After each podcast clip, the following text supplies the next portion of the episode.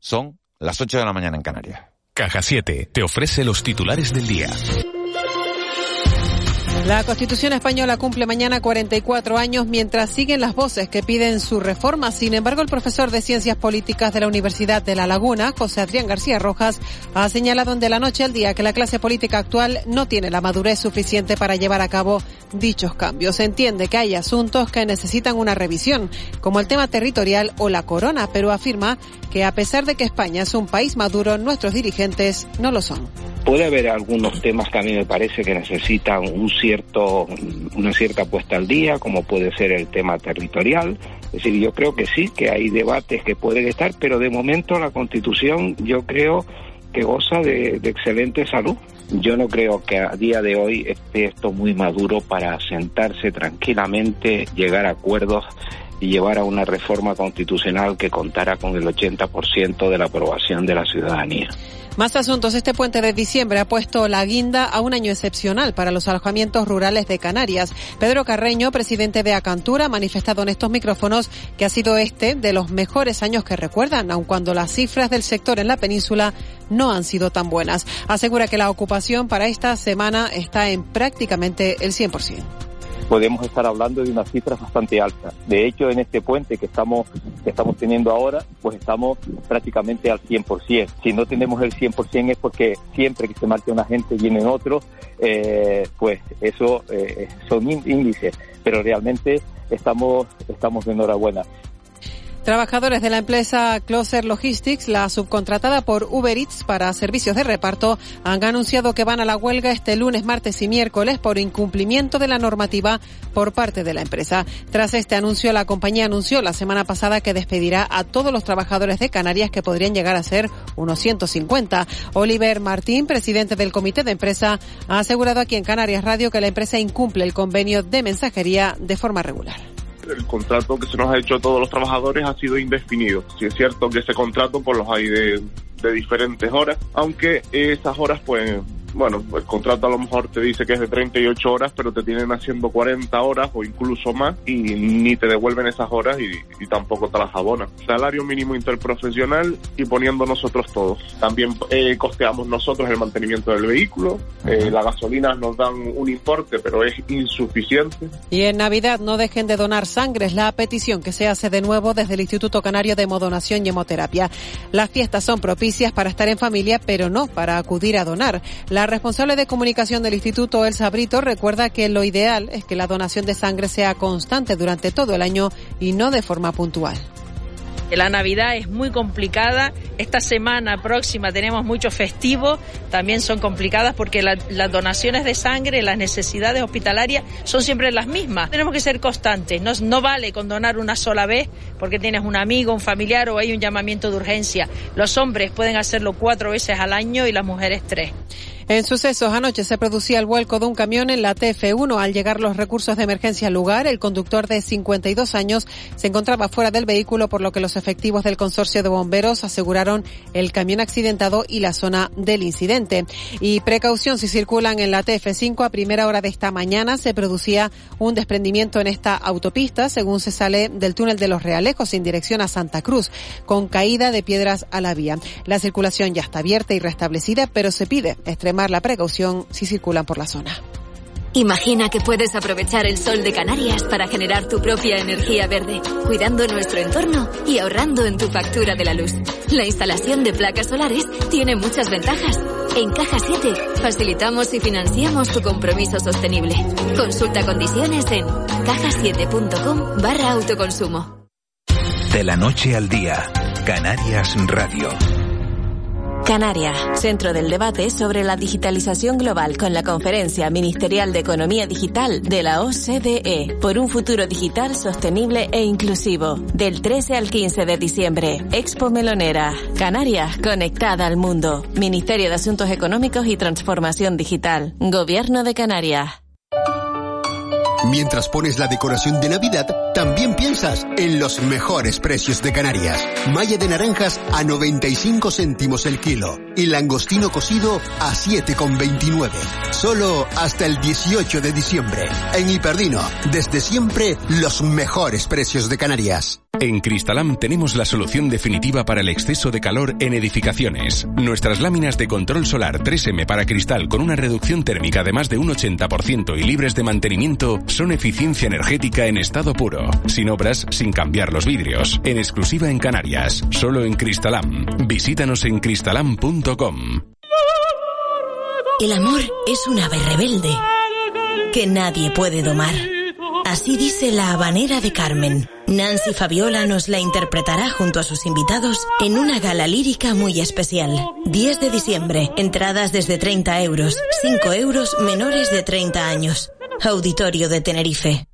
Canaria, centro del debate sobre la digitalización global con la Conferencia Ministerial de Economía Digital de la OCDE por un futuro digital sostenible e inclusivo. Del 13 al 15 de diciembre, Expo Melonera. Canarias, conectada al mundo. Ministerio de Asuntos Económicos y Transformación Digital. Gobierno de Canarias. ¿Qué tienen en común aposté por empezar y emprender una nueva carrera profesional. Ahora me siento más preparada para el futuro. Que los jóvenes vuelvan al campo, que es donde están nuestras raíces. Empezar de nuevo. En Gran Canaria hay muchas personas como Cristina, Mercedes y Saúl. Por eso trabajamos por una isla de oportunidades en la que todos y todas puedan demostrar lo que llevan dentro. Cabildo de Gran Canaria. ¿Siempre has querido vivir la experiencia de estudiar en el extranjero? Pues esta es tu oportunidad. Con la nueva beca de inmersión lingüística del Cabildo de Tenerife podrás cursar cuarto de la ESO completo en Irlanda y convertirte en un auténtico bilingüe. Ojo, si ya pediste tu beca, no tienes que hacer nada. Recuerda que el plazo de inscripción es hasta el 5 de diciembre. Tenerife Joven y Educa, Cabildo de Tenerife. No sé cómo hacerlo estas navidades. Viene toda la familia y solo niños serán más de 12 metidos en casa. Pues vete a Jugueterías Life es una tienda diferente, no es una más. Tienen todo el material deportivo de equipos, juegos de mesa para todas las edades, manualidades, experimentos, hasta para abuelos como nosotros. Lifer, juguetes para crecer, juguetes para vivir. Lifer.es Canaria, centro del debate sobre la digitalización global con la Conferencia Ministerial de Economía Digital de la OCDE por un futuro digital sostenible e inclusivo. Del 13 al 15 de diciembre, Expo Melonera. Canarias, conectada al mundo. Ministerio de Asuntos Económicos y Transformación Digital. Gobierno de Canarias. De la noche al día, Miguel Ángel Dasguani. El desayuno. 8 y 7 minutos de, de, la mañana de este lunes 5 de diciembre avanzamos en la actualidad de una jornada, de una semana rara, en tanto en cuanto mañana martes y, el jueves son días festivos, pero hay eh, tres días laborables en los que queremos aprovechar al máximo para analizar los asuntos que marcan la actualidad. Fíjense, diciembre está siendo un mes, eh, es un mes bueno, en lo que se refiere a la creación de empleo, porque hay muchos refuerzos eh, en muchas tiendas, en muchos negocios, en muchos servicios para eh, poder atender, atender la gran demanda de, de, de servicios que hay pero eh, nos estamos encontrando con bueno con que rebajar la tasa de, de paro eh, es complicado. A pesar del descenso de la mejora eh, interanual del 10% en, en, Canarias, seguimos teniendo una tasa del 17,7%. Eso quiere decir que hay 180.000 personas que bueno que están buscando en una búsqueda activa eh, aparentemente de empleo y no consiguen en, en, encontrarlo.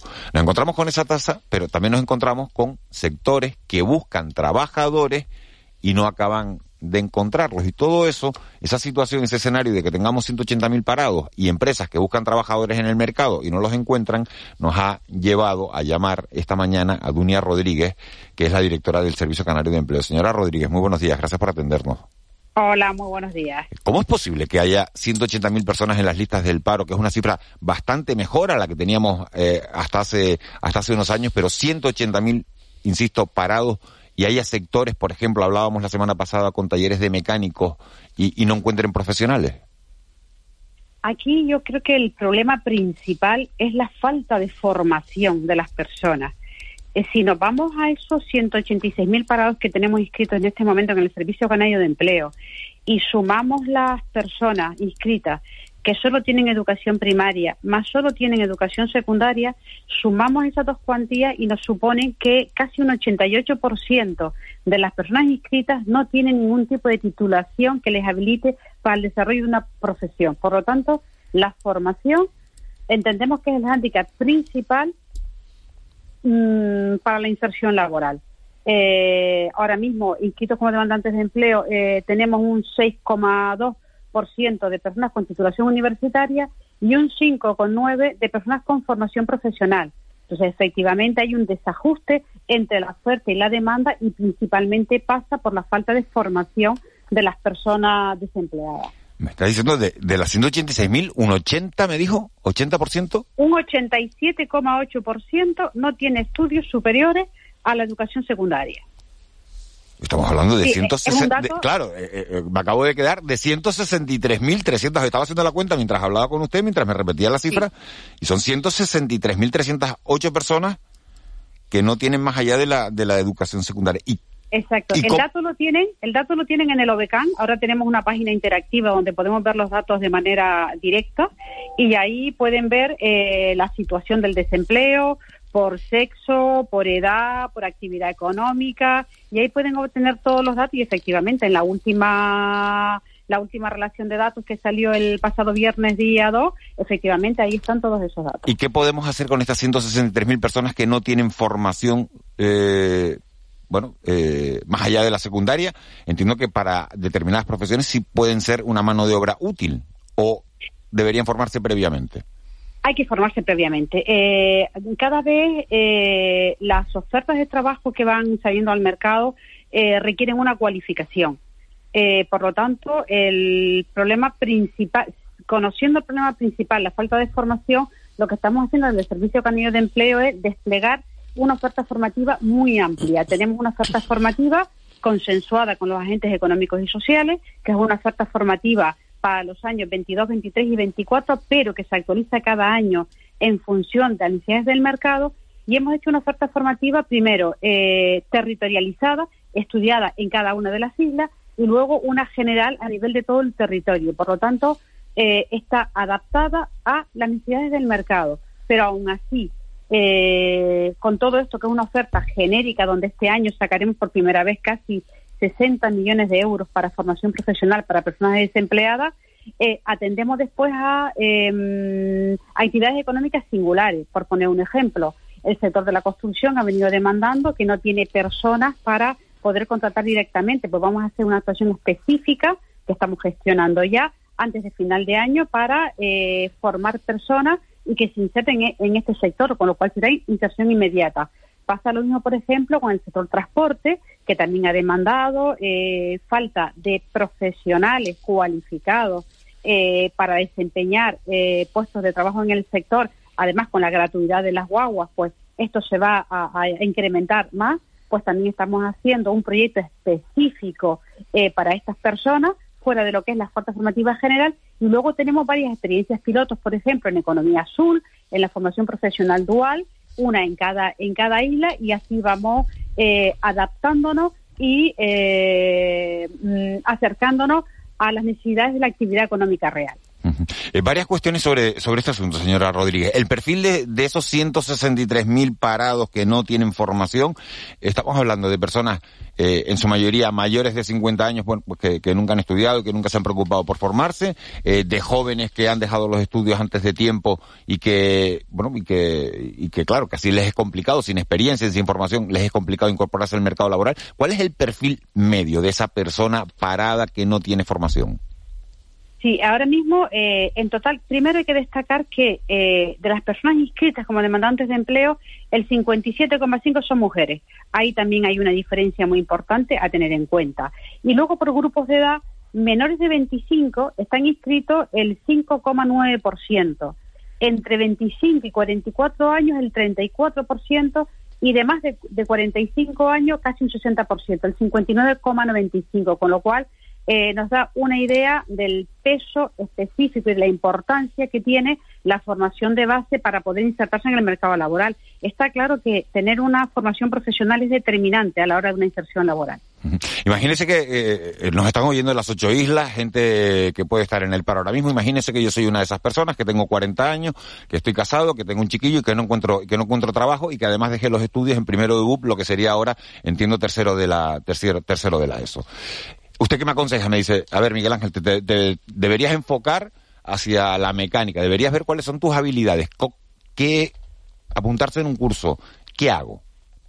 Yo creo que lo primero es pasar por los servicios de orientación del Servicio Canario de Empleo, eh, para que el técnico técnica del, Servicio Canario de Empleo les indique cuál sería eh, su futuro laboral en función de sus preferencias, porque hay que tener también en cuenta, aparte de lo que es la necesidad del sistema productivo, la predisposición de la persona a trabajar en un ámbito determinado.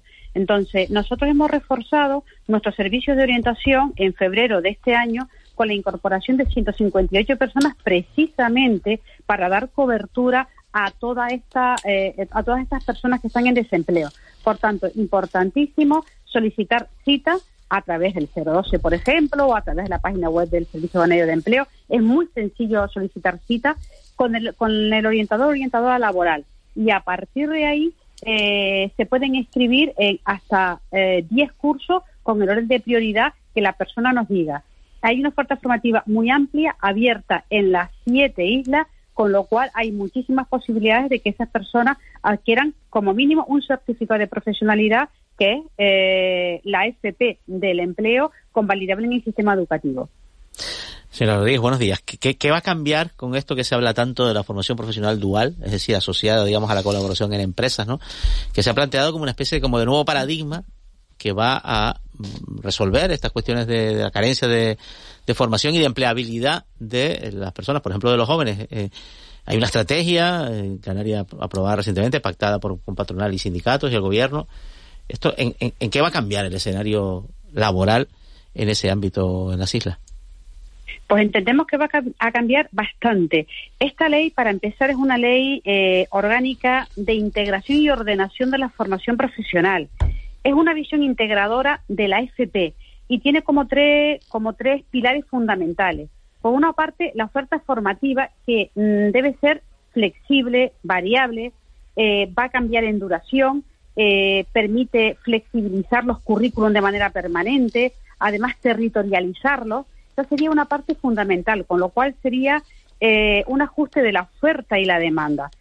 no es fácil, eso entendemos que no es fácil. La ley ha salido el 1 de abril publicada en el BOE y hay cuatro años para ponerla en funcionamiento. Pero lo que trata la nueva ley es, primero, de no distinguir entre una FP de empleo y una FP de educación, porque toda la formación profesional es para el empleo.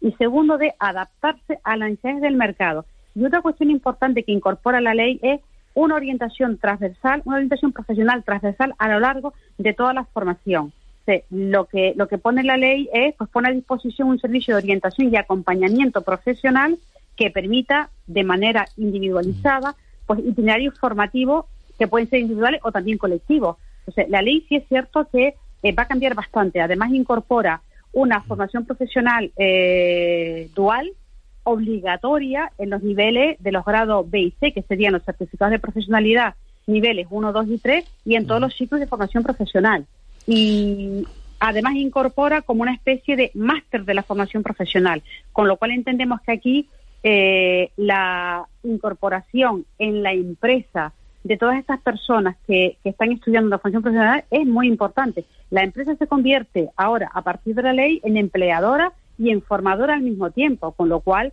eh, es un cambio importante y entra en valor también la responsabilidad social corporativa de las empresas. Hay, hay un escepticismo, yo creo que justificado, sobre la capacidad de los servicios públicos de empleo para ejercer un poco de interlocutor y para ser capaz de canalizar las demandas del mercado laboral y las expectativas de los de los posibles trabajadores. Se piensa que los servicios de empleo pagan bien las prestaciones, en el caso que las tiene, que es el Estado, o realizan formación, en el caso de la comunidad autónoma, pero que esto de conseguir el empleo a la gente como que no es lo suyo. ¿Usted cómo lo ve? Pues lo veo, no estoy de acuerdo, obviamente, como no podía ser de otra manera. A ver, el Servicio Canario de Empleo lo que hace es mejorar la empleabilidad de las personas para eso eh, tiene varios, varias políticas. ¿no? La primera es la orientación profesional. Es importante que las personas desempleadas, sobre todo aquellas que no tienen titulación, pasen por una orientación profesional. El despliegue que, se está haciendo, este, bueno, durante los últimos años que se ha, venido haciendo con la formación es fundamental. Y las personas que eh, han obtenido certificados de profesionalidad es importantísima. Luego tenemos en el Servicio Canario de Empleo unos proyectos de formación profesional dual desde hace muchos años, desde el 2016, que es un programa propio que es formación con alternancia en el empleo. El Servicio Canario de Empleo ha destinado a estos programas en los últimos cuatro años nada más 153 millones de euros y hemos contratado 9.800 personas en FP Dual, es decir, casi 2.500 personas por año. Y este proyecto, por ejemplo, que es en FP Dual, que viene a ser colaboración público, colaboración eh, tercer sector o, empresas sin ánimo de lucro, eh, tiene un índice de inserción laboral posterior en la empresa ordinaria superior a un 60%. Entonces, eh, y ojo, la formación profesional para desempleados únicamente también tiene un índice de inserción laboral bastante alto, superior al 50%. Eso, bueno, se pueden buscar los datos, se los puedo facilitar, pero sí es cierto que eh, el índice de empleabilidad y, y los resultados, indicadores después de la política activa de empleo eh, demuestran que, que son efectivas.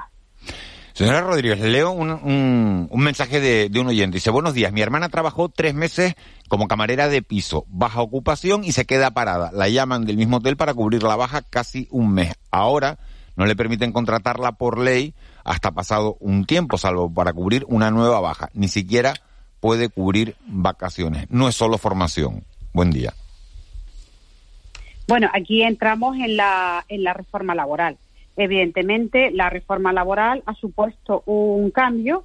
Eh, se publicó el Real Decreto Ley el 28 de diciembre del año pasado y ha supuesto un cambio. Y precisamente eh, este cambio va en el sentido de que las empresas no estén eh, dejando entrar y salir a los desempleados, a, a las personas trabajadoras, eh, una semana dentro, una semana fuera, etcétera. Es decir, si esta persona tiene que estar entrando y saliendo de la misma empresa, la lógica entra en que las hagan personas eh, fijas discontinuas, como mínimo. Entonces, lo que está intentando hacer, lo que se ha intentado hacer con la ley es garantizar el trabajo de estas personas. Eh, señora Rodríguez, eh, buenos días. Eh, tengo el dato de que 1.300 empresas canarias eh, participan en, el, en la FP, en la formación profesional dual. Eh, primero decirle si este dato es correcto y segundo, eh, si nos puede explicar qué tipo de empresas participan, si este número eh, es razonablemente bueno, ¿no? Para el momento que estamos de, de, de, aplicación de la ley, a cuántas empresas deberían participar, en fin, que nos describa un poco la situación en cuanto a la participación de las empresas en la formación profesional dual.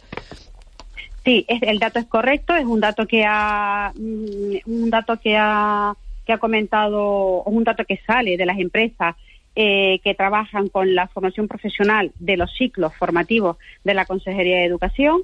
Eh, hay que tener en cuenta que dentro de estas 1.300 empresas, la gran mayoría son pymes y micropymes, porque el tejido económico de Canarias eh, eh, supone, las pymes y micropymes suponen el 95% del sistema productivo y efectivamente es un dato importante, son bastantes empresas, pero se está trabajando tanto desde la Consejería de Educación como desde la Consejería de Empleo para que este número de empresas se incremente y tendrá que ser así porque siendo la formación profesional dual obligatoria en los certificados de profesionalidad y en los sitios de formación profesional, pues se irán incrementando. Para esto es, hay una cuestión importante y es que la ley, además, eh, tiene la familia, regula la figura de un prospector de empresas. Es decir, en este momento, tanto la Consejería de Educación como los sistemas de empleo estamos eh, sacando a la calle a prospectores laborales para que vayan a las empresas, grandes empresas y pequeñas empresas, a seguir captando empresas para la formación profesional dual y qué eficacia tiene este, este está demostrando este sistema. Es decir, eh, eh, por lo pronto, para una persona que, que sea lego en la materia, por lo pronto ve que, que, los empresarios están formando lo que necesitan. Pero ¿qué efectos eh, positivos está teniendo? Eh, efectos positivos, la, la propia, las empresas se convierten en empleadoras y en formadoras. Y la ventaja de esto es que la persona se va a formar eh, y va a desarrollar una tarea profesional en aquello en la que va a ser contratada. Por lo tanto, el índice de inserción va a ser viene a ser muy alto. En el Servicio Canario de Empleo el año pasado sacamos una experiencia piloto en el sector de la formación profesional eh, dual eh, y en el ámbito de la economía azul. Eh, y ha supuesto, en principio, uno de los proyectos, en concreto, eh, tiene un 84,6% de inserción laboral porque están formándose en la propia empresa, con lo cual el índice de inserción laboral es bastante alto. Les comentaba antes que en la colaboración público público, tercer sector, por ejemplo, entidades sin ánimo de lucro, teníamos una eh, inserción laboral superior a un 60% y en este caso con la empresa privada, en el proyecto piloto concreto que estamos teniendo de Economía Azul, tenemos una inserción laboral de un 84%, para que vean los porcentajes, la idea, los números del el impacto que puede tener la FP dual. También me gustaría darles un dato, que es un dato bastante eh, importante desde mi punto de vista, y es que eh, con respecto al número de personas desempleadas, el año pasado, respecto al año pasado a este, eh, las personas con estudios universitarios ha bajado el desempleo en un 3,8% y en aquellas que tienen estudios de formación profesional, el paro en un año ha descendido un 8%, casi el doble. Con lo cual, esto da también, es un dato muy importante eh, que nos revela la importancia que tiene la implantación de la formación profesional. Y estos datos mejorarán mucho con la FP Dual. Fíjese, que está hablando usted de la, de la FP Dual, de la formación profesional, eh, señora Rodríguez, y nos dice un oyente, ya estamos prácticamente terminando la entrevista, la formación profesional en Canarias no funciona. Lo regalado no se valora. ¿Está usted de acuerdo con esto? por supuesto que no, no podemos estar de acuerdo con eso. Eh, cada uno lo, mira desde el punto de vista que, tiene. Si es verdad que la ley incorpora cuestiones tan importantes como una mm, variación, eh, una duración variable de las formaciones, la revisión de los currículums, esa flexibilidad en los diseños, esa formación adaptada a las personas, eh, y lo que sí es importante, el ajuste de la oferta con la demanda. Es cierto que esto no se puede cambiar de un día para otro, pero cada vez con mayor agilidad tenemos que ir eh, adaptando la formación al sistema productivo. Si eh, se fijan en la oferta formativa que ha sacado el Servicio Canario de Empleo con carácter 22-26, eh, perdón, 22-24, verán la incorporación de toda aquella oferta formativa dirigida a los nuevos yacimientos de empleo, dirigida a la economía azul, a la, economía circular, la estrategia de desarrollo industrial, eh, a toda la formación dirigida a audiovisuales, eh, sistemas informáticos y de comunicación, imagen y sonido, construcción. Es decir, lo importante es que desde los despachos de la Administración se salga al sistema productivo para ver cuáles son las necesidades y adaptar esa oferta formativa a las necesidades. Para nosotros es relativamente, eh, bueno, vamos a decirlo fácil, eh, porque como tenemos un Consejo General de Empleo está participado por los agentes económicos y sociales, bajamos al territorio y reflejamos en la oferta formativa la necesidad real del mercado al margen de después hacer actuaciones puntuales en aquellas cuestiones donde haya una necesidad eh, puntual y, otra, Otra, otra pregunta. Buenos días. La reforma laboral, esa reforma que nos ha perjudicado a los sanitarios. Hace seis, haces seis meses y no puedes volver a coger otros seis hasta pasado un tiempo. Ridículo. Volvemos ahí a los contratos fijos discontinuos. Eh, si, si estamos hablando, no sé si estamos hablando de empleos públicos o empleos en el sector privado. Entiendo, entiendo que eh, público, ¿no? Eh, yo quizás eh, entendería que privado. Que privado. El sistema público es diferente. Yo entiendo que sí. Sería el sistema público se rige por otra por otras normas, por estatuto básico del empleado público, con lo, cual entiendo que viene a ser en el sector privado. En el sector privado, claro, se da la misma casuística. Eh, empresas que me contesta el oyente, me contesta el oyente público, dice. Público. Bueno, pues ahí tendríamos que ir al estatuto básico del empleado público y no puedo responder a una cuestión que desconozco porque ahora mismo puede tener mm, múltiples casuísticas y variables el comentario que ha hecho el compañero o compañera que, ha hecho la consulta. Eh, y otra cuestión, ¿los fijos discontinuos deberían computar como parados cuando no están trabajando? Eh, computan como parados.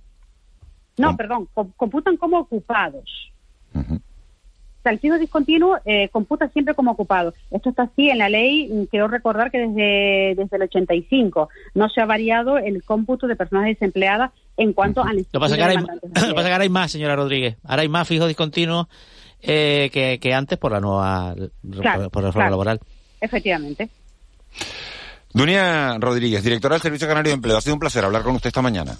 Muchísimas gracias. Que tenga buen día. Buen día. 8 y 29. De la noche al día. Canarias Radio. El amor es un ave rebelde que nadie puede domar. Así dice la habanera de Carmen. Nancy Fabiola nos la interpretará junto a sus invitados en una gala lírica muy especial. 10 de diciembre, entradas desde 30 euros, 5 euros menores de 30 años. Auditorio de Tenerife.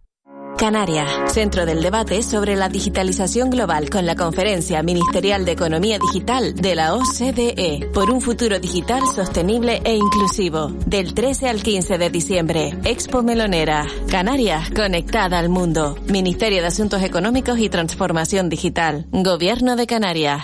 ¿Qué tienen en común Cristina, Mercedes? Aposté por empezar y emprender una nueva carrera profesional. Ahora me siento más preparada para el futuro. Que los jóvenes vuelvan al campo, que es donde están nuestras raíces. Empezar de nuevo.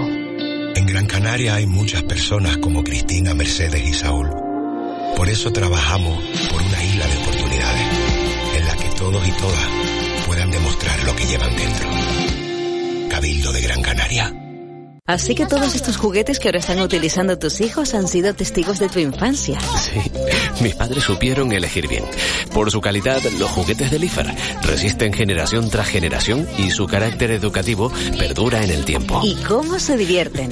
Ya sabes, un juguete es un amigo para toda la vida. Lifer, juguetes para crecer, juguetes para vivir. www.lifer.es en Cristalam tenemos la solución definitiva para el exceso de calor en edificaciones. Nuestras láminas de control solar 3M para cristal con una reducción térmica de más de un 80% y libres de mantenimiento son eficiencia energética en estado puro, sin obras, sin cambiar los vidrios, en exclusiva en Canarias, solo en Cristalam. Visítanos en cristalam.com.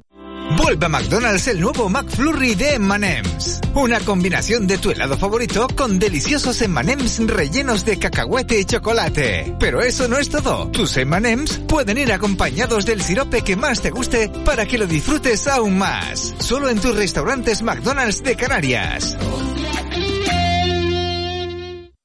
De la noche al día, Miguel Ángel Dasguani. 8 y 31 minutos de, de, la mañana de este lunes 5 de diciembre. Vamos con nuestra sección que se titula Hoy se habla de... Hoy se habla de...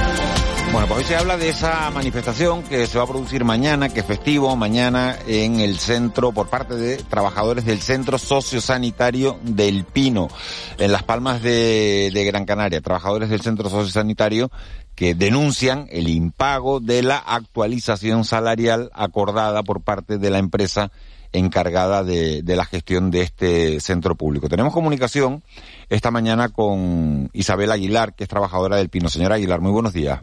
Hola, buenos días. ¿Qué es lo que denuncian ustedes? Eh, pues mira, denunciamos eh, el impago de la diferencia salarial entre enero y septiembre de 2022. Ya este mes nos han ingresado una parte. Eh, hemos también... Hola, ¿me oyes? Sí, perfectamente. Ah, eh, la, que, la no externalización de servicios, eh, falta de material en el centro, eh, jornadas a, laborales abusivas, con exceso de jornadas, falta de descanso. Y de momento la empresa pues no se ha sentado a hablar ninguno de los puntos. Claro, se le iba a preguntar, ¿quién les, tiene que ¿quién les tiene que pagar y por qué no le han pagado? Eh, pues nos tiene que pagar eh, la empresa adjudicataria, eh, y, que es ICOT, y, y bueno, el, no nos han pagado, pero no nos han dado tampoco ningún tipo de explicación de por qué no nos pagan. ¿En qué va a consistir el paro? ¿Cómo se va a ver, ¿En qué va a consistir el paro y cómo se va a ver afectado el servicio? Pues mire, de momento eh, el Cabildo ha puesto unos servicios mínimos eh, que en algunos casos superan el servicio actual eh, o que actualmente muchas veces no se cumple el servicio establecido en el pliego porque no cubren personal y pues no nosotros vamos a impugnar el esos servicios mínimos y pues nada, estamos a la espera a ver si, si llega a tiempo esa impugnación para mañana.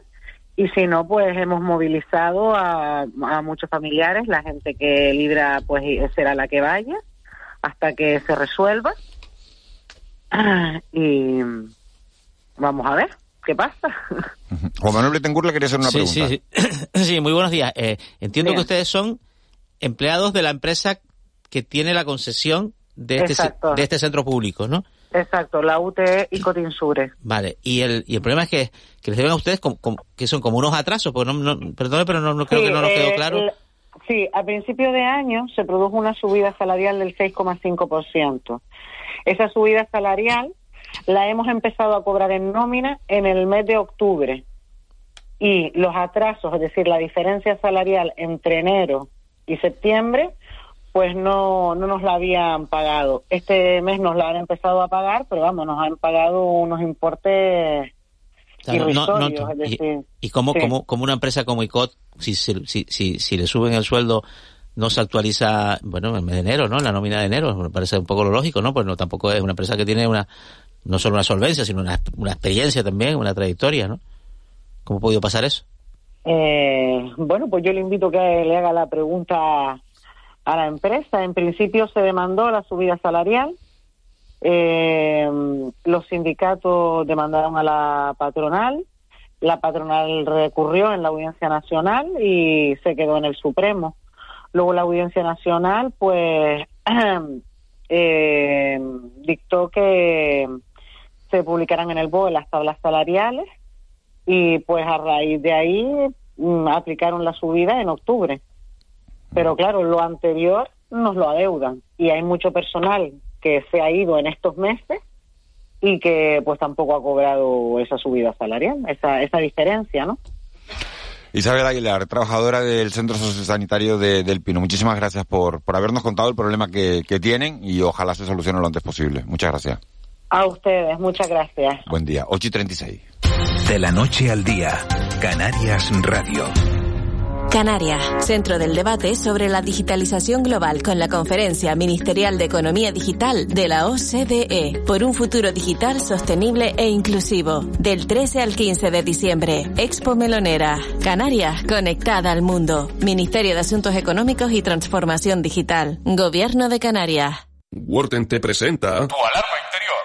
Hola, soy tu alarma interior. Me reconocerás por avisarte de las red flags en Tinder Y ahora por avisarte del Last Change de Worten. Solo del 29 al 5 de diciembre, ofertas de hasta el 50% en un montón de cosas. A lo loco, ¿eh? Nino, Nino. Worten, tecnología para todos. En Cristalam tenemos la solución definitiva para el exceso de calor en edificaciones. Nuestras láminas de control solar 3M para cristal con una reducción térmica de más de un 80% y libres de mantenimiento son eficiencia energética en estado puro. Sin obras, sin cambiar los vidrios. En exclusiva en Canarias. Solo en Cristalam. Visítanos en cristalam.com.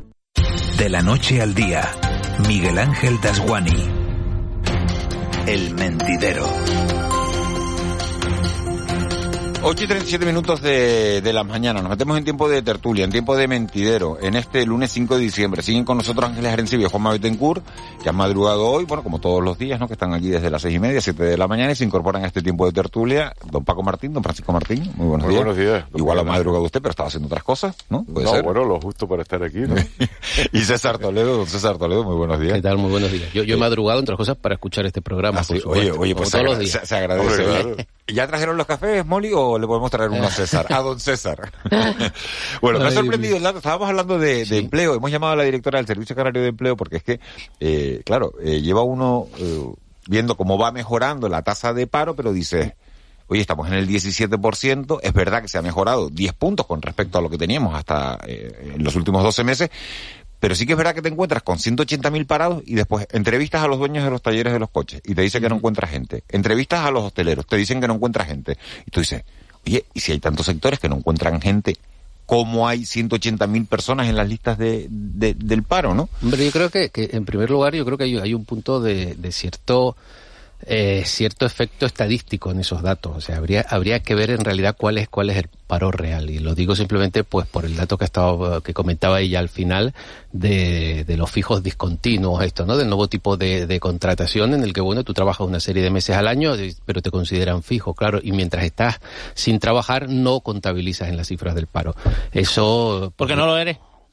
Eh, no está ¿Cómo parado. que- ¿Cómo que no? Bueno, ¿Estás no- trabajando? no estarás parado tú. Tiene un contrato en vigor. Esa- esa- Sí, claro. Ah, es un debate, tiene cobra. debate, tiene debate la cosa. Pero Cobra, tiene un cobra. contrato en vigor, Bueno, no estás desempleado, ¿eh? Pero Sí, cobra, tiene- cobra. Juanma, disculpa, eh, puede tener debate para ti, para mí aquí, hablándolo. Para el señor que está en su casa Claro. sin trabajar y sin cobrar, no creo que tenga ningún debate el tema. ¿Cómo que no cobra? Pero vamos no a ver, cobra. el ¿Cómo desvío que no está cobrando. Claro, además sabe ¿De que se va a incorporar. ¿De quién cobra? No. Hay, que, hay, que, hay, que, hay que Cobra, a los fijos cobra cuando trabaja. Y Pero yo, cuando la no tele, yo trabaja, en el mundo de la tele conozco unos, conozco, conozco cuantos Cobra. sabe, todos, todos cobran, por supuesto. Y Pero cuando no cobra de co- quién cuando no cobra? cobra- ¿De la empresa? ¿De la empresa o o de, de- o de o lo del público? Claro, del- cobra, cobra Cobra, del una paro. presta- cobra una prestación por Pero desempleo. esa prestación no se contabiliza como eh, parado, es lo que ha explicado ella. Entonces, porque no está parado. Pero eso cotiza, eso cotiza, eso cotiza para la, para Pero no sé qué tiene que ver esto con, Bueno, con lo, con no, lo otro. No, pero, No, no, pero salió el tema salió- y tiene debate, por supuesto. ¿Las prestaciones por desempleo cotizan para la seguridad social? Sí, claro, cotizan. Claro, cotizan. Son prestaciones, no subsidios. Es que a veces, a veces nos confundimos entre lo que es un Juanma, subsidio sí, y yo una prestación. debate- Dejamos hablar a César Sí. que acaba de llegar. Sí, sí, sí. Lo dejamos No, hablar, gracias. El, de- el debate semántico me encanta también, pero yo no, no iba por ahí, simplemente decía que a lo mejor esas cifras de desempleo que tenemos, eh, pues hay que ver cuál es el efecto estadístico, precisamente pues por, por la concepción de la semántica de los términos de quién se considera parado y quién no, y que habría puesto un debate, y luego cuál es la realidad, quién es la persona que a estas horas de la mañana se ha levantado y se ha ido a trabajar y quién está en su casa y no está trabajando. O sea, eso- simplemente era, eh, era eso lo que quería apuntar. Pero lo que más me llamó la atención es el dato que ha dado de- del alto porcentaje de gente sin formación y sin, cap- 88%, claro, y sin capacidad. 163.000 de- Y probablemente y también y el, y el elevado porcentaje de personas eh, pues mayores de, de 55 años y también de- probablemente el elevado porcentaje de mujeres y de jóvenes. Y entonces es muy complicado ese paro estructural resolverlo con los planteamientos que seguimos aplicando del siglo pasado y con objetivos como mejorar la empleabilidad del parado. O sea, la- el parado no necesita mejorar su empleabilidad, el parado necesita un empleo. Y yo creo que habría que apostar y es simplemente una idea y la pongo ahí, habría que apostar por ir directamente a ser más eficaces. Y quien genera el empleo es la empresa y quien te puede formar es la empresa. Entonces, toda esta inversión que hacemos en formación, en programas, en planes, creo que deberían ir directamente a la empresa y además directamente vinculadas a que conserve al trabajador. Porque si, co- si lo forma y lo conserva, entonces pues probablemente pueda ser más eficiente la recibiendo formación, ayuda. La FP dual es, es eso. Ese es el objetivo, sí. O sea, la, la ley que se está implantando y que de la que nos ha hablado es eso, César, ¿no? El, el, el que las empresas, en que la formación participe una en las parte, empresas claro, y entonces parte la, empresa, la claro, sí, sí. y hay 1.300 empresas que participan ya de, en Canarias que participan ya de esta formación, o sea que la empresa te diga, yo es que quiero, eh, bueno, yo me acuerdo de oír hace muchos años que la de quejas en los estudiantes de formación profesional dice, estamos estudiando eh, la mecánica de un coche con coches que ya no ya no están en la calle. Eso me acuerdo de oírlo, ¿no? Algo parecido.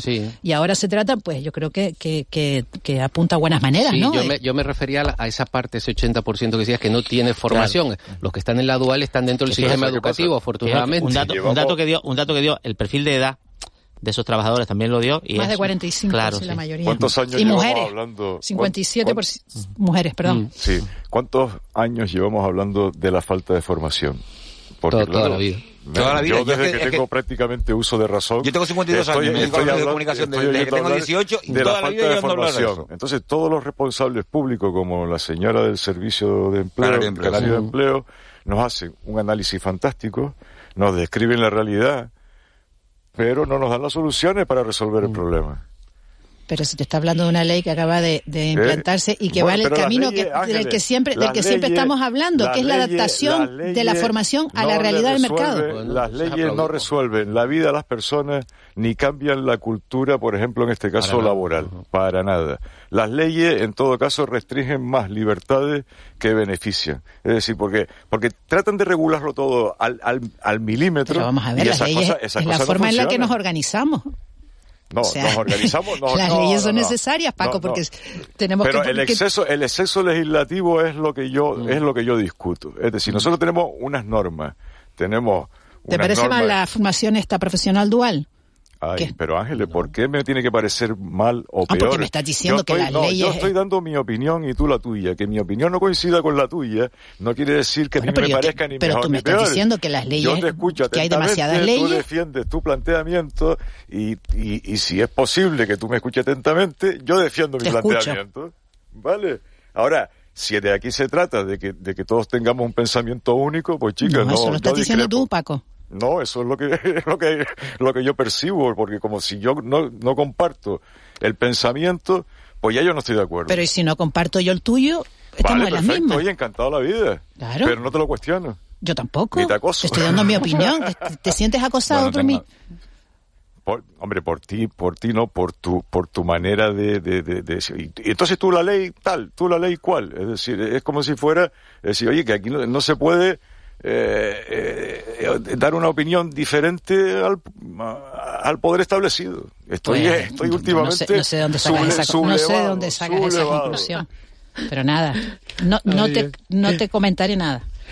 Hay una noticia que me ha llamado hoy mucho la, la atención. eh, es una información que aparece en la primera página del, del diario El Mundo que dice la Guardia Civil pedirá menos nota a mujeres que a hombres. El proyecto elaborado por Interior provoca críticas en la institución. La rebaja de la nota afectará a todas las escalas y a la, y a la promoción in- interna. Las aspirantes aprobarán con calificaciones un 15% más bajas. Igualdad. Esto es para fomentar que haya Igualdad. más mujeres dentro del cuerpo de la Guardia Civil. eso es igualdad. Esto, eh, eh, yo, no, yo no sé qué, ¿no? A ver, yo no sé si te doy la políticamente correcta o la que opino de verdad, o sea, porque mm, es, es difícil en estos en estos momentos que, que corren eh, saber qué es lo que tienes que decir en cada momento y a quién le puede molestar y a quién Hombre, no. yo, a mí me gustaría que Eh, dijeran lo que piensan. ¿no? Yo te digo sinceramente, eh, creo que ese no es el camino. Creo que ese no es el camino. O sea, el camino no es ponérselo más fácil a determinada persona para que pueda igualarse a otra persona que no es igual, o sea, porque no es lo mismo. Entonces, eh, yo creo que la solución eh, va por, no, no, no por que todos seamos iguales, sino porque ser diferente no sea un obstáculo, porque ser distinto no sea un obstáculo. Y eso es un problema que, la- que, que no abordamos, nos quedamos con el, con el mero titular. Probablemente lo que necesite la Guardia Civil, como todos los cuerpos de seguridad, lo que necesiten es una profundización en el sistema de selección de personas. Porque no es lo mismo un señor que va a estar en la rural dando eh, trompadas en una manifestación en un pueblo que un señor que va a estar investigando sentado en un despacho. El otro día me comentaba una amiga que precisamente eh, trabaja en inteligencia de la- del Cuerpo Nacional de Policía. Cuando hacían las pruebas de selección y demás, eh, pues mm, se quitaban de encima en la entrevista, en la entrevista esta personal final y decían, no, no, pero es que le veo muy tímido, es que está apocado, es que, es que no se le ve un tío activo, es que no se le ve con garra, es que no tal. Y ella decía, oye, pero mira, y luego, y el que necesitamos tener en el archivo metiendo datos en la base de datos, ese vas a poner un tío agresivo, activo y no sé qué, ese necesitamos también otro perfil diferente para que haga un trabajo diferente. Entonces yo creo que las pruebas de selección deberían ir en ese sentido, no en el hecho de que seas mujer o de que seas hombre, sino que en función de del destino y del trabajo que puedas realizar, vamos a ver, tenga mm. que, tengas que tener una serie de habilidades y de cualidades. Vamos, vamos a ver, hay, hay una ley, que es la Ley Orgánica 3-2007 para la igualdad efectiva de mujeres y hombres, que nadie ha derogado. De hecho, ni siquiera, ha sido- ni siquiera nadie la ha planteado en los últimos 15 años. Han gobernado dos partidos, el que la aprobó, que es el que gobierna ahora, y el que estuvo en medio. Ninguno de los dos lo ha planteado su revisión. Que su artículo 11 dice lo siguiente. Acciones positivas. Con el fin de hacer efectivo el derecho constitucional a la igualdad, los poderes públicos adoptarán medidas específicas en favor de las mujeres para corregir situaciones patentes de desigualdad de hecho respecto a los hombres. Tales medidas, que serán aplicables en tanto subsistan dichas situaciones, habrán de ser razonables y proporcionadas en relación con el objetivo perseguido en cada caso. ¿Cuál es el porcentaje de mujeres en la Guardia Civil en la actualidad? Un 9%. Fin de la intervención. Yo creo que ¿Y? esto es lo- ¿Y la ley dice que hay que llegar a, eh, a 50-50 o como 40. No lo he entendido. No, no, la ley no, la ley no plantea un Pero, porcentaje. La- el, el objetivo que se plantea la dirección de la Guardia Civil, por lo que señala en esa misma información del periódico El Mundo, es alcanzar el 40%. Pero bueno, Como ahora si- están en si el la- 9, si por, eso introduce esta medida de acción afirmativa Claro, o pero- discriminación pero positiva. ¿Y cuáles son las causas de que, de que esté en el 9? ¿Será que las mujeres somos menos capaces? No, o que- que, tiene o menos que- interés. o que los o que- exámenes- O que, tiene o que menos, los- o que tiene menos interés por estar en un cuerpo de seguridad como la Guardia Civil. No lo sé. Vete tú a saber. es Eso no lo sabemos, No claro, lo mismo, lo mismo que tampoco sabemos que, que sean menos capaces o no. Yo eso no lo considero en absoluto. Yo creo que un hombre y una mujer es igual de capaz para desarrollar si tiene la formación adecuada. Donde yo discrepo es cuando tú me dices, no, no te preocupes mucho la formación, que, que lo tuyo es más fácil, ¿no? Discriminación positiva. Es yo, que no creo, es que yo la discriminación positiva, yo, yo no entiendo cómo puede ser positiva una discriminación, la verdad. No, es que la di- discriminación probablemente esté en la parte en la que hombres y mujeres realmente estamos en, en diferentes eh, situaciones, que es en la parte eh, de la- del físico. O sea, yo, por mucho que entrene, nunca Claro. voy a tener la misma fuerza que un hombre. Pero en otras, en otras, en otras situaciones, en, en otros, en otros apartados de lo que puede ser una prueba para entrar en un cuerpo de estas características como, eh, pues capacidad intelectual, eh, no sé, no sé qué tipo de A cosas se examina uno. Eh, sí, estamos en, en- en igualdad, en igualdad, creo yo, ¿no? te- y te el hecho, pero el de hecho, déjame decir una cosita, Paco, y ya me callo. Pero este dato del 9% que indica que ahora mismo las eh, condiciones son fa- fa- favorecen, Hay una favorecen a los hombres. de- de Y mujeres- si queremos una sociedad mejor, queremos tenemos que, que ir hacia la Te, te garantizo que hay un montón de mujeres que me darían, un- en- que entrenadas, que me darían una paliza que no me darían ni una opción de, de tocarle la cara. Fíjate lo que te digo. No, bueno, Porque- vamos a ver, para Eh, intentar, eh, para intentar no, frivolizar claro, el es asunto. que- Aquí hay una es que de infra... ver, de las, infra- mujeres, las mujeres del siglo XXI no son las mujeres ni del siglo XX, ni de la mitad del siglo XX, ni, ni, ni del siglo XIX. Es decir, no- nos están haciendo creer, eh, o sea, es decir, nos venden, nos venden una sociedad en la que vivimos con una, o sea, desde un punto de vista que no es No, real. bueno, las mujeres del siglo XX y del XIX eran las mismas, Paco. Pasa que no tenían oportunidades. Bueno, las y mismas ahora, mujeres. y ahora las tienen. Pero ¿qué es lo, qué es lo que no es real? Que, que no que estamos... que el no- modelo el modelo de sociedad este que nos están vendiendo desde ciertos sectores ¿no? desde ciertos sectores del poder es decir que vivimos en una sociedad donde la mujer está marginada maltratada Eso no es real. eso no es real eso Paco, eso todos los existe índices- eh, todos los un índices- porcentaje existe mira y Ángeles y, y es real que está subiendo eh, el acoso y el maltrato en los más jóvenes ¿Están funcionando las leyes de igualdad? ¿Por qué sube el maltrato en los pero, más eh, jóvenes? pero me estás Eh, dando la razón. Es real que la mujer está porque fracasan las en políticas de igualdad. Vamos a ver, eh, bueno, no está dando los resultados. Me Claro, está dando algunos resultados y otros resultados. Hombre, porque es un tema muy complicado y muy difícil de- Ah. de, sacar adelante, eso desde Pues luego. si no funcionan habrá que cambiarlas, ¿no? Bueno, habrá que mejorarlas, claro que sí. Todo lo que sea mejoría y para me- mejorar la igualdad entre, entre hombres y mujeres, bienvenido sea. Pero lo que es un hecho es que el 9% de, de la Guardia Civil, Claro. es, es solo el 9% de la Guardia Claro, Civil está formada por sí, mujeres pero- y que esta sociedad necesita que seamos Yo insisto, eh, creo que, o sea, el, el porcentaje puede ser llamativo eh, para hacernos una idea de cómo está la situación, pero, pero insisto, creo que el porcentaje no es el problema. O sea, el problema es si ese porcentaje indica que la Guardia Civil es más o menos eficiente, si la forma en la que se accede hoy a la Guardia Civil y las pruebas y los requisitos Claro. que se exigen hacen que la Guardia Civil haga mejor o peor su trabajo. Y probablemente si se profundizara en el tema veríamos que habría que cambiar esos, eh, esas, esas limitaciones y, y esas características de acceso. Pero no por hombre o por mujer, sino probablemente por el trabajo que desempeñan y por la especialización de cada una de sus unidades. por- por- ¿por qué se creó la, la semántica, como dice César, es muy interesante, ¿no? La, la- la discriminación positiva, que es un término, la verdad que bastante desafortunado, por lo menos en mi sí. opinión. Por eso ha sido sustituido progresivamente por el de acción afirmativa, que es como más, bueno, menos violento, ¿no? La palabra discriminación es un, es un concepto que en principio es un concepto es negativo. positivo, claro. negativo, Claro. ¿no? En Estados Unidos, básicamente en el mundo de la universidad, por el acceso de los estudiantes de raza negra. ¿Para qué? Hombre, para que las universidades, sobre todo algunas universidades de gran prestigio, pues no fueran un coto, digamos, exclusivo de, básicamente, de la población blanca caucásica, ¿no? Eh, y a partir de ahí, bueno, se ha ido desplegando en muchos países del mundo, pues, pues países del mundo desarrollado, quiero decirlo, hay que dejarlo claro, este tipo de, de- de acciones positivas. Esta acción de la Guardia Civil, eh, mm, un poco el diagnóstico que realiza es consideramos que la Guardia Civil es un órgano muy representativo de la sociedad española y queremos que la Guardia Civil se parezca a la sociedad española. En esas coordenadas, último yo entiendo que esta, que, esta, que esta medida, desde luego, es claramente acorde Pero- con este artículo, pero- la Ley Orgánica para la Igualdad Efectiva de Hombres y Mujeres, de mujeres y hombres, que nadie, en principio, quiere derogar. Conclusiones que Pero- quiero cambiar de pero tema. ¿eh? fíjate, sí, no, únicamente, únicamente como, como eh, lo que dice, lo que dice Juanma, ¿no? Es decir, lo que ha pasado en las universidades americanas para la integración de los afroamericanos. Bueno, pues ahora en este momento en los campus, en los campus, no hay integración. O sea, cada etnia quiere tener su propio campus dentro del Su campus. de Los poder, afroamericanos, los asiáticos, etcétera, etcétera. Es decir, los latinos, es decir, no ha mejorado. O sea, si, si Martin Luther King levantara la cabeza, bueno, es que, es que volvería otra vez a la tumba. porque ese no era... el objetivo. Ese no era el objetivo. El objetivo era la aceptación de la diferencia y la convivencia entre todos. que a lo mejor estaríamos peor, seguramente.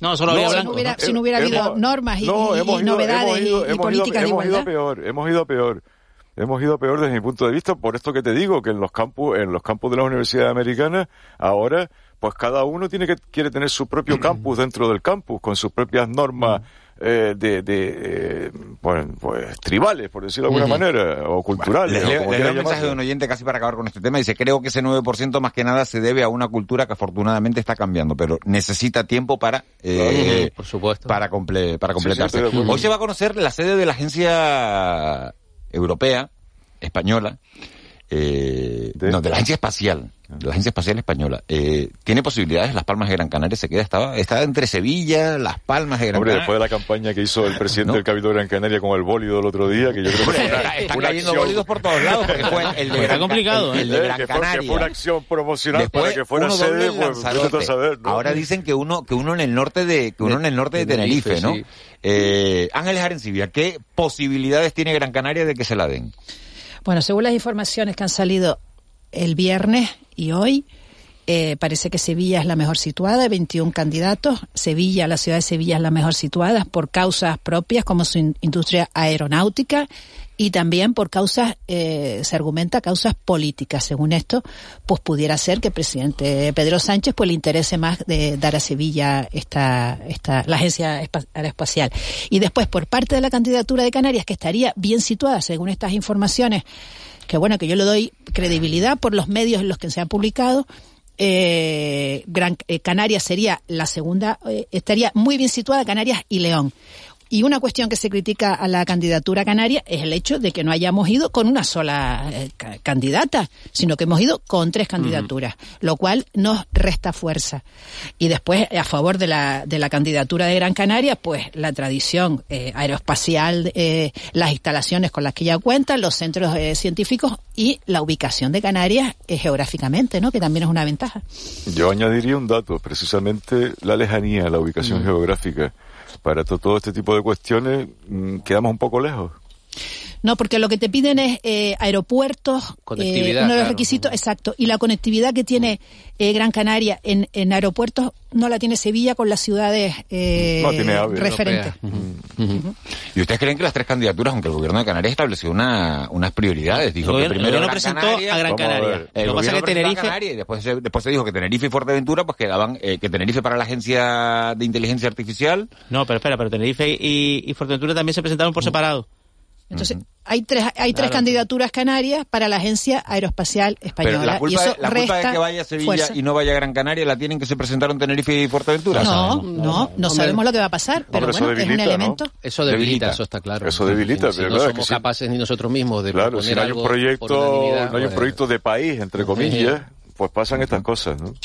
¿Qué es lo que está pasa? Claro. Que siempre hay, siempre hay una desconfianza, una desconfianza eh, histórica ¿no? dependiendo de, de, de, de, la procedencia, lamentablemente, ¿no? lamentablemente, de la procedencia y, del, del, que gobierna en cada momento, de que sí. supuestamente o, o, teóricamente o prácticamente, porque se dan todos los casos, beneficia a su lugar de procedencia y eso, como, y, esa, mira, y eso no nos lo quitamos de arriba. So, sobre eso, vamos, sobre eso Paco, ni, hay, ni una, con agua caliente. hay una frase que tú sabes que me gusta mucho, que es no hay, no hay buena obra sin justo castigo, ¿no?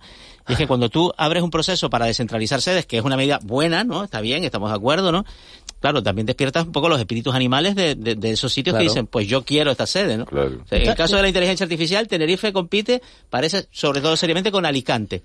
Alicante es un rival duro, ¿eh? De, de todas formas... Y entonces, claro, al final la frustración de decir lo que pudo ser y no fue, casi es puede ser peor que decir... Pues mira, ¿Qué pasa, como... Juanma? ¿Me permites un, momento nada más? Sí. Que el proceso descentralizador eh, no se hace con un convencimiento de que así sea, claro, sino producto de la coyuntura política. Mm.